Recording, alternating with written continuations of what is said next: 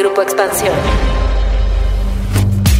En medio de polémicas por la ambigüedad de la pregunta y las dudas sobre los alcances que tendrá la consulta popular, este domingo, por primera vez en México, se llevará a cabo este ejercicio de participación ciudadana. El INE instalará mesas de recepción en todo el país, donde 93.5 millones de boletas esperarán por un sí o un no de la gente. A tres días de las votaciones y lejos de los spots oficiales, vemos que por un lado están los que promueven la consulta como la oportunidad de llevar a juicio a los expresidentes y por otro están los que piensan que lo que pasará este domingo será un ejercicio estéril porque a los ciudadanos en la boleta no se les preguntará eso. Con este escenario las dudas saltan. ¿Cuál será el verdadero alcance que tendrá la consulta? ¿Qué pasará si los 37 millones de mexicanos que se necesitan para ser vinculante no salen a emitir su voto? ¿Es esta más una estrategia política que una intención de impulsar una agenda de rendición de cuentas y verdad sobre los hechos específicos del pasado? De esto vamos a platicar hoy en Política y otros datos.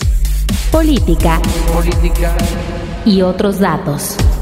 Un podcast de Grupo Expansión. Política y otros datos. Muy buen jueves, hoy es 29 de julio del 2021. Soy María Ibarra, editora política de Expansión. Bienvenidos a Política y otros datos. Viri Ríos y Carlos Bravo Regidor, ¿cómo están? ¿Qué tal, Mariel? Carlos, un gusto. Buen jueves de Política y otros datos preconsulta. Y justamente, Carlos, Viri, ¿ya están preparados para ir el domingo a las urnas? yo no voy a votar, ¿eh? Yo no, yo no voy a votar. Ahorita diré mis razones. yo estoy preparado para no ir. Y llamo a que participe. Este domingo, en varias ciudades del país, se instalarán más de 56 mil mesas receptoras para llevar a cabo la consulta popular. Sí, esta consulta popular que nos han dicho que es para llevar a juicio a los expresidentes del país, desde Carlos Salinas de Gortari hasta Enrique Peña Nieto, pero que en realidad la pregunta es otra. Vamos a platicar justamente de la pregunta en un momento más, pero creo que también es válido, Carlos Viri, preguntarnos políticamente qué significa la consulta. Es decir, todos sabemos que lo que va a ganar es un sí. Sin embargo, creo que aquí la pregunta es, ¿cuánta gente va a salir a votar este domingo? ¿Realmente Morena, el presidente, tendrán la fuerza para sacar al 40% del padrón electoral que se necesita para que sea vinculante? Si no pasa esto, ¿qué significará? Viri, ¿cómo ves esto? Bueno, yo creo que políticamente no hay que leerlo como una consulta sobre los expresidentes. Yo creo que más bien políticamente este es un acto de militancia, un baño de militancia por parte de Mario Delgado, el presidente nacional de Morena. Lo que Mario Delgado quiere lograr con esta consulta es mostrar el músculo de Morena, mostrar que Morena es capaz de movilizar a las personas, a la población de México a participar en una consulta popular sea cual sea el tema de la consulta. Entonces, esta consulta no se trata de qué es la pregunta, de qué va a pasar después de la consulta, todo eso es relevante, es importante conocerlo, pero al final del día este es un acto partidista. Y lo observamos no solamente en la importancia que le está dando Mario Delgado, sino también en la forma en la cual se está movilizando al voto. Tu participación puede ser fundamental para que vayan al banquillo de los acusados. Las principales canales para impulsar a la consulta pues son actualmente los canales partidistas de Morena y los bastiones más importantes dentro del partido. Es una consulta, Carlos, en la que las reglas que se impusieron para la consulta dicen que nadie puede promoverla de distinta forma. Bueno, uno, nadie puede promoverla más que el INE. Y que no se puede, y esto ha sido como parte de las desavenencias que ha tenido el INE con Morena, de que no se engañe a la gente que es una consulta para enjuiciar a los expresidentes, que en realidad la pregunta es otra. ¿Estás de acuerdo o no en que se lleven a cabo las acciones pertinentes con apego al marco constitucional y legal para emprender un proceso de esclarecimiento de las decisiones políticas tomadas en los años pasados por los actores políticos, encaminado a garantizar la justicia y los derechos de las posibles víctimas? Que levante la mano quien entendió la pregunta. ¿Sabes qué? Eh, creo que más bien, quien crea que la entendió, yo creo que más bien no la entendió, ¿no? Es un poco como, sí, es un trabalenguas. Yo creo que hasta Cantinflas diría, ¿cómo? Justamente, en un foro llevado a cabo en días pasados en el INE, varios académicos se hacían algunos cuestionamientos como, a ver, ¿Qué son las decisiones políticas? ¿Quiénes son los actores políticos? ¿De qué pasado se habla? ¿Cuáles son las acciones pertinentes que se tomarán y quién las tomará? O sea, ¿de qué víctimas? Salen mil preguntas a la pregunta, Carlos. Pues sí, fíjate que yo quisiera solo complementar antes de entrar propiamente a tu pregunta lo que decía Viri sobre la consulta como una suerte de acto de demostración de fuerza o de músculo del López Obradorismo y en particular una prueba para la dirigencia de Mario Delgado. Creo que en efecto es eso, pero creo que también es un acto del presidente de la República, a través del cual trata de darle una suerte como de pátina, de embarradita de legitimidad democrática a una decisión que él va a poder básicamente hacer lo que sea su reverenda voluntad, porque como decíamos, la pregunta en realidad pues no dice nada, ¿no? Y el presidente es interesante cómo el presidente escogió ignorar el hecho de que la Suprema Corte le cambió la pregunta. ¿Está de acuerdo? o no con que las autoridades competentes, con apego a las leyes y procedimientos aplicables, investiguen y en su caso sancionen la presunta comisión de delitos por parte de los expresidentes Carlos Salinas de Gortari, Ernesto Cedillo Ponce de León, Vicente Fox Quesada, Felipe Calderón Hinojosa y Enrique Peña Nieto, antes, durante y después de sus respectivas gestiones. Ahorita podemos entrar en eso y seguir hablando de ella en la justo en la clave como de la consulta para enjuiciar expresidentes, ¿no? Porque la pregunta como está formulada, la pregunta que se va a ir a responder no tiene nada que ver con eso, no lo menciona, o sea, es otra cosa. Pero bueno, pues tenemos esta suerte como de disonancia en la que por un lado el presidente habla de una pregunta que no existe y tenemos una pregunta que no tiene nada que ver con lo que dice el presidente. Eso me parece al final se va a prestar para que el presidente pues interprete el resultado de la manera que más le convenga para hacer lo que él quiere hacer, ya sea emprender un proceso, digamos, en contra de los expresidentes o recurrir, digamos, porque recordemos esto, el presidente ya había dicho que él lo que prefiere es poner un punto final, pasar la página, mirar hacia adelante y pues si la consulta, aunque ganara el sí, si no se reúne el número suficiente, digamos el porcentaje de participación, pues el presidente simplemente puede decir, pues no es vinculante, se sometió a consideración, ganó el sí, pero pues no con suficientes votos, entonces pues seguimos, ¿no? O sea, sea cual sea el resultado, el presidente lo va a interpretar como un espaldarazo a lo que él de todas maneras quería hacer y creo que esa es otra dimensión justo de la lógica política de la consulta. Lo que el presidente quería hacer era el punto final, Carlos? Pues yo creo que él, lo, él mandó esa señal desde hace tiempo. Creo que la ha repetido varias veces, pero también el presidente tiene un estilo en el que el presidente dice de todo, ¿sabes? A veces dice una cosa y dice otra. Y luego cuando hace finalmente la que quería hacer, dice, no, pues yo ya había avisado, porque ya había dicho. Aunque también haya dicho lo contrario. Creo que este es otro de esos casos como de ese juego que la verdad juega muy bien el presidente y le sale, le sale a todo dar. Viri, un ilusionador en jefe. Tú escribiste hace unos días una columna justamente hablando pues de esta percepción con la que, como dice Carlos, juega muy bien el presidente. Es decir, rifamos un avión que realmente no era un avión, no era la rifa de un avión. Ahora consultamos con una pregunta que realmente no está en la pregunta. Pero en este juego, Viri, son 500 millones de pesos que se están gastando en una consulta que ¿a qué nos va a llevar? Pues creo que nos va a llevar a muy poco. Pero déjenme les comento cuáles son para jugar el rol del abogado del diablo, porque hay mucha gente por ahí afuera que sí está a favor de la consulta. Déjenme les cuento un poquito sobre los argumentos que hay en favor de la consulta, porque ahí están, ¿no? Entonces les quiero contar los argumentos y luego decir por qué yo, en mi opinión, creo que no son suficientemente sólidos. Yo los dividiría en tres. El primero, el más simple, el que ha dicho Mario Delgado, es Queremos enjuiciar a los expresidentes y esta es la pregunta que nos lo va a permitir. Bueno, el argumento me parece que no es tan sólido porque, como ha mencionado el mismo ministro presidente de la Suprema Corte de Justicia, el ministro Saldívar, es ilegal en México enjuiciar mediante una consulta a cualquiera. Deja tú a los expresidentes, a cualquiera. Esa razón pues simplemente no puede ser. Una segunda importante razón que se menciona entre quienes favorecen a la consulta es que no se trata de enjuiciar a los presidentes, sino de subir los ánimos de la gente, crear un clamor público en contra de la corrupción, el juicio popular que eventualmente lleve a que las instituciones tengan una mayor fuerza por esta cuestión de apoyo popular.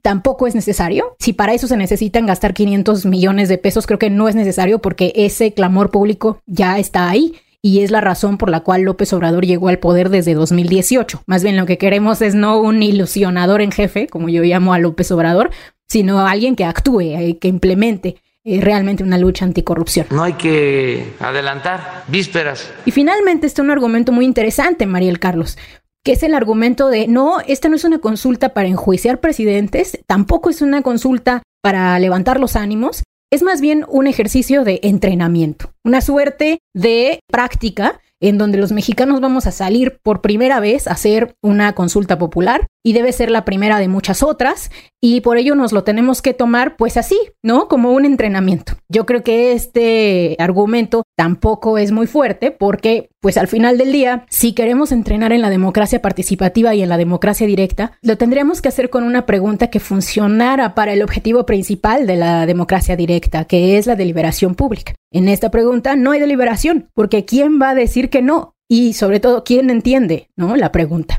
Carlos, ¿cuál fue el papel que jugó la Suprema Corte justo aquí en establecer cómo se preguntaba y no, cómo íbamos a esta consulta popular? Sí, yo creo que es muy importante tu pregunta, Mariel, porque en efecto la Suprema Corte jugó un papel bastante decepcionante. Por un lado, en efecto la Corte tenía la facultad de revisar la constitucionalidad de la pregunta y en su caso hacerle ajustes para evitar que fuera violatoria o contraria, digamos, en términos más generales, a la Constitución pero la Corte se arrogó la facultad de cambiar completamente la redacción de la pregunta y volverla pues francamente anodina. Esta redacción que se va a votar no es la redacción original. De hecho, la redacción original era mucho más clara. Lo que pasa es que era una redacción flagrantemente inconstitucional. La Corte lo que tendría que haber dicho es no, esta pregunta no se puede preguntar, eso no se puede hacer y va de regreso. Lo que terminó haciendo la Corte claramente para no entrar en conflicto con el presidente fue hacerle el favor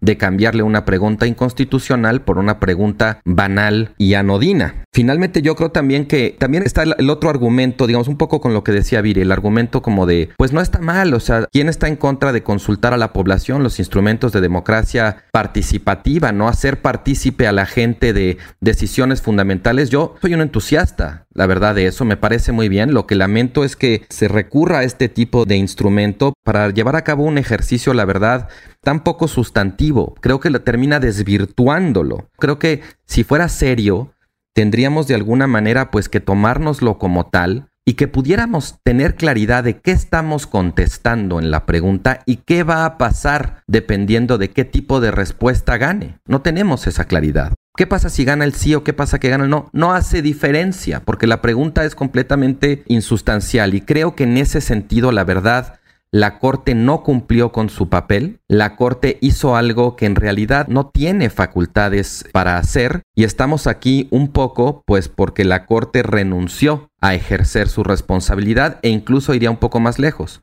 La Corte renunció a darle como entidad y a tomarnos en serio los instrumentos de la democracia participativa y más bien está contribuyendo pues a su desfondamiento si se participa o no, más allá de eso, Carlos Viri, ¿cómo esta consulta podría abonar a meter el tema de una verdadera justicia transicional en el país, que abone en comisiones de la verdad, como lo hemos visto en otros países, no hablo en México, sino en experiencias en el exterior, para que fuéramos virando hacia allá? Porque también hay académicos, hay expertos que dicen, oigan, no, espérense, no todo está perdido. Sí sirve la consulta y es para que vayamos hablando y nos vayamos virando hacia hacia la justicia transicional? Bueno, yo creo que podríamos haber virado hacia la justicia transicional sin necesariamente haber tenido que tener esta consulta. Independientemente de eso, la consulta ya está, ya está aquí, se va a llevar a cabo. Creo que la Corte debió haber echado para atrás la pregunta y eso hubiera motivado a Morena a tener una mejor redacción de una nueva pregunta.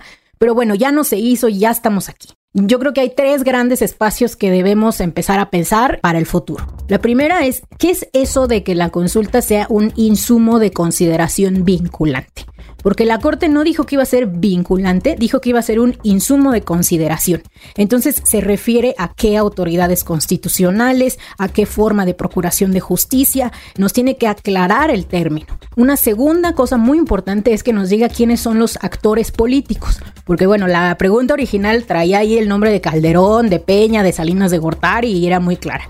Pero ahora, ¿quiénes son las fuerzas políticas? ¿Son las Fuerzas Armadas? ¿Es la Guardia Nacional? ¿Son los policías? ¿Son las redes de delincuentes que tienen relaciones con el poder? ¿Son los políticos de hoy, los de ayer o los de mañana? ¿Quiénes son, no? Y finalmente, creo que es muy importante que la Suprema Corte de Justicia nos explique que al final del día va a ser la Suprema Corte, porque no va a ser AMLO quien interprete esto. Yo creo que esto va a ser una cuestión muy legal. Que nos explique cuáles son los alcances de estos posibles mecanismos a implementar y cuál es la relación de estos mecanismos con el objetivo último de la consulta, que al bueno, al final del día la consulta se trataba de cómo nos afrontamos contra esta violencia tan profunda que ha tenido la clase política contra México por décadas. Carlos, justo eso. Y después de la consulta, ¿qué? Si es no, nos guardamos los juicios o los posibles juicios contra los expresidentes, nos olvidamos de todo lo que sucedió. Y si es sí, ¿de qué forma ir hacia allá? Mira, yo creo que hay una dimensión un poco trágica en esto, porque en efecto, juzgar, por ejemplo, temas de corrupción de los expresidentes no constituye un acto de justicia extraordinaria en realidad. O sea, para eso realmente no hay que crear una instancia excepcional. Tenemos las leyes y tenemos las instituciones para hacer eso.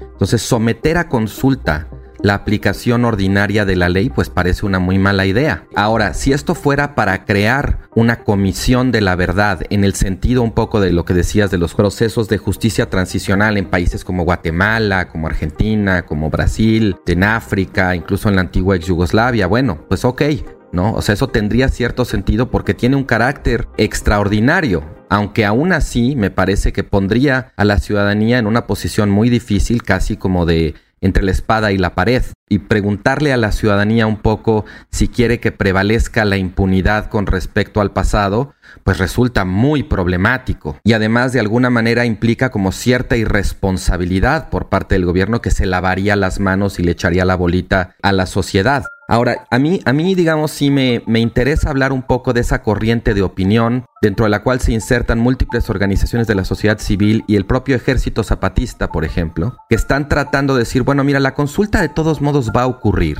Vayamos, votemos, digamos que sí, y tratemos de generar de alguna manera un contexto de exigencia, de presión ciudadana, para traducir ese resultado y ese sí justamente en una propuesta de crear una comisión de la verdad.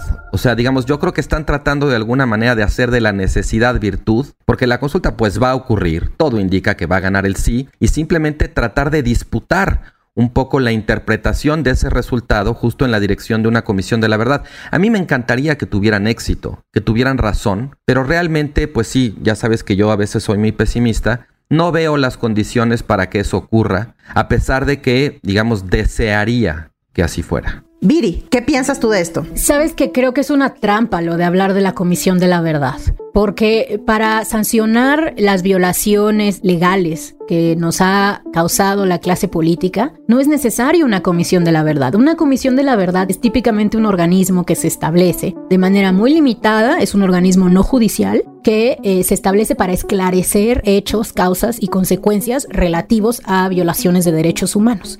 Y lo que nosotros tenemos, digamos, en el caso de la Casa Blanca, en el caso del Fobaproa, pues en los grandes casos de corrupción de nuestro régimen político, no son violaciones a derechos humanos, son violaciones flagrantes a la ley. Tal vez en el caso de Calderón, sí, ¿no? En el periodo Calderón, creo que todos tienen alguno. Claro, pero para eso entonces a lo mejor necesitarías una comisión de la verdad para ciertos casos en específico, digamos Ayotzinapa, etcétera, ¿no? Pero para la clase política en su conjunto, lo que necesitamos es un Estado de Derecho. Es que la ley se cumpla y se aplique.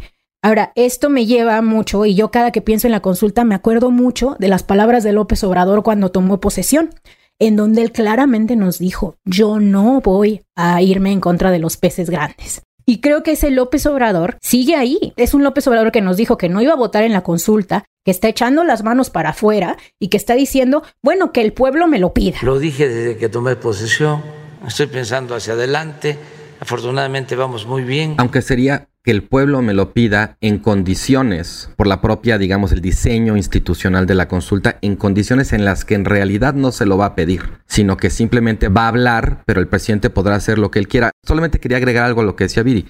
Yo creo que aquí tenemos una muestra de cierta habilidad perversa del presidente, que hasta sus propios críticos, contrincantes o adversarios termina poniéndolos a trabajar para él Creo que esta idea de tratar de darle la vuelta a la consulta para convertirla en la semilla de lo que eventualmente se convierte en un proceso de justicia transicional termina también ayudándole al presidente a justificar la consulta, ¿sabes? Cuando son personas que de hecho quieren una cosa muy distinta a la que quiere el presidente. De hecho, yo lo que veo, por lo menos en esas voces, en esas corrientes de opinión, no tiene nada que ver o tiene poco que ver con la corrupción y todo que ver más bien con la violencia. Digamos, una comisión de la verdad para esclarecer pasados violentos. En nuestro caso, claro, es un pasado y un presente violento, indefinido, digamos, con todos esos problemas, pero que en efecto, o sea, yo insistiría en el argumento de para juzgar la corrupción no hace falta ningún mecanismo de justicia extraordinaria y creo que quienes están interpretando en el sentido de la Comisión de la Verdad y de la Justicia Transicional apuntan más bien hacia temas de violencia, pero insisto con la trágica ironía de que terminan de alguna manera validando un ejercicio que apunta en una dirección distinta de la que ellos querrían, ¿no? Claro, el ilusionador en jefe, Carlos, ¿no? Este político que capitaliza creando esperanza, ¿no? Pero que esa esperanza puede venir con o sin fundamento y en donde pues la población que legítimamente anhelamos la justicia, o sea, que vemos a nuestra clase política y que se nos revuelve el estómago, pues nos vamos a quedar así. Nos vamos a quedar con una consulta que no dice nada y que es muy poco clara hacia dónde nos va a llevar. Es que no hay que confundir la ilusión con el ilusionismo, ¿no? Eso. Pues vamos a ver justamente cómo termina y qué resultados nos arroja este domingo la consulta popular en la que hago énfasis, el presidente no va a participar. Y de esa manera garantizar más participación ciudadana, más legitimidad. Yo no sé si esto sea también de una forma desincentivar a la gente que lo sigue a participar. Pero bueno, y también, pues yo tampoco veo muy preocupados a los expresidentes. Veamos qué resultados arroja y ya lo estaremos platicando en algunos de los otros podcasts. Pero a ver, ahora sí vamos a la cerecita de la semana. La cerecita.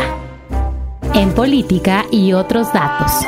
Carlos, para ti, ¿cuál es la cerecita de esta semana? Pues fíjate que esta semana yo vi la serie Red Privada en Netflix, la historia de Manuel Buendía y su asesinato, un columnista muy connotado en la década de los 70 y los 80 en México. Y bueno, pues realmente muy interesante, no solo la serie y la historia de Buendía en sí, sino en general creo el esfuerzo que están haciendo este tipo de plataformas pues para revisitar ciertos episodios emblemáticos, polémicos de la historia reciente de México. Ahí está el caso de Somos, ahí está el caso también de 1994, en fin, una serie de programas de intentos por recordar, por problematizar y me parece interesante sobre todo por el efecto que esto puede terminar teniendo en la formación de memoria colectiva. Todas las series han motivado críticas, que si le faltó esto, ¿no? O sea, y está bien, creo que es parte de la contribución de este tipo de esfuerzos, generar conversación, incluso si son ficción o no ficción. Y en general, bueno, pues el tema en particular de la violencia contra periodistas, de la hostilidad contra la prensa, pues tiene lamentablemente muchísima actualidad. Entonces esta cerecita sería para recomendar la serie Red Privada en Netflix sobre la historia y el asesinato de Manuel Buendía. Concuerdo con Carlos en esta cuestión que es además muy nueva, ¿no? De utilizar la historia reciente de México para crear historias que parecieran ser de ficción, pero que pues son el periodismo de todos los días. Yo siempre digo,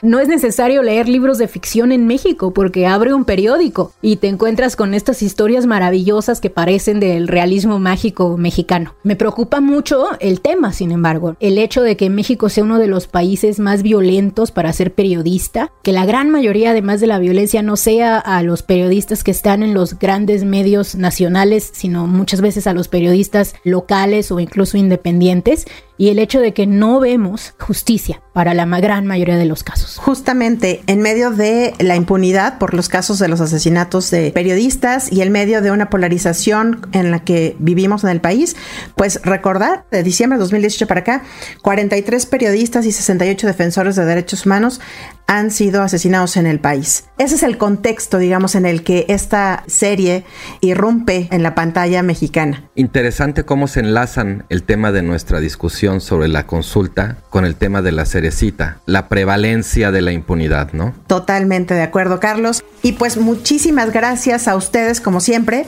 por acompañarnos y llegar al final de este episodio. Ya saben, nos escuchamos el próximo jueves a partir de las 6 de la mañana en la plataforma de su preferencia y déjenos sus comentarios y críticas en arroba expansión política, arroba Carlos Bravo Reg, arroba Viri-Bajo Ríos y arroba Mariel Ibarra F. Cuídense mucho, nos escuchamos en el próximo episodio. Política y otros datos. Un podcast de Grupo Expansión. With lucky landslots, you can get lucky just about anywhere. Dearly beloved, we are gathered here today to. Has anyone seen the bride and groom? Sorry, sorry, we're here. We were getting lucky in the limo and we lost track of time. No, Lucky Land Casino, with cash prizes that add up quicker than a guest registry. In that case, I pronounce you lucky. Play for free at LuckyLandSlots.com. Daily bonuses are waiting. No purchase necessary. Void where prohibited by law. 18 plus. Terms and conditions apply. See website for details.